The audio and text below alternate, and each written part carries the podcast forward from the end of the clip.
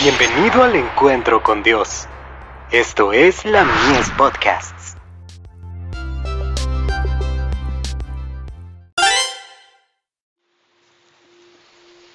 Recibiréis poder. Victoria paso a paso.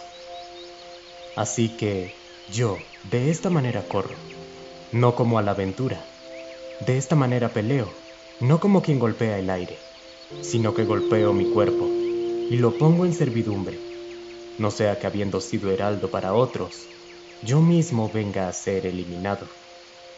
Primera de Corintios capítulo 9 versos 26 y 27. Dios conduce a su pueblo paso a paso. La vida cristiana es una marcha y una batalla. En esta guerra no hay tregua. El esfuerzo debe ser constante y perseverante. Mediante la lucha persistente es como se obtiene la victoria sobre las tentaciones de Satanás. La integridad cristiana se logra buscándola con avidez y con irresistible energía, y se la mantiene en virtud de una definida resolución de propósitos.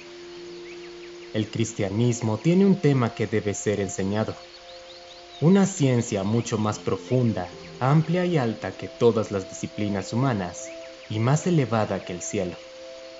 Dadas nuestras inclinaciones, si deseamos servir a Dios, primero la mente debe ser educada, adiestrada y disciplinada.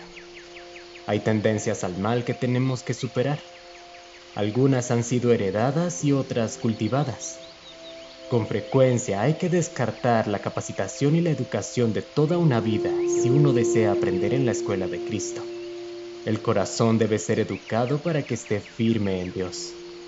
Hay que cultivar hábitos de pensamiento que capaciten para resistir la tentación. Tenemos que aprender a mirar hacia arriba. Los principios de la palabra de Dios, tan elevados como los cielos y que abarcan la eternidad, deben entenderse e incorporarse a nuestra vida. Cada hecho, cada palabra y cada pensamiento tiene que estar en armonía con ellos.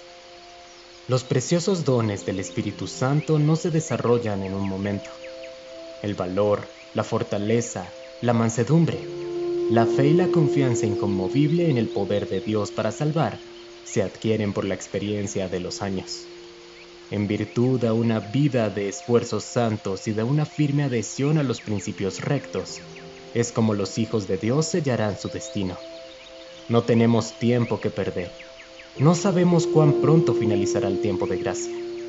La eternidad se extiende delante de nosotros. El telón está a punto de levantarse. Cristo pronto volverá. Los ángeles de Dios están tratando de sustraernos de nosotros mismos y de las cosas terrenales. No permitamos que trabajen en vano. Testimonios para la Iglesia, tomo 8, páginas 313 y 314.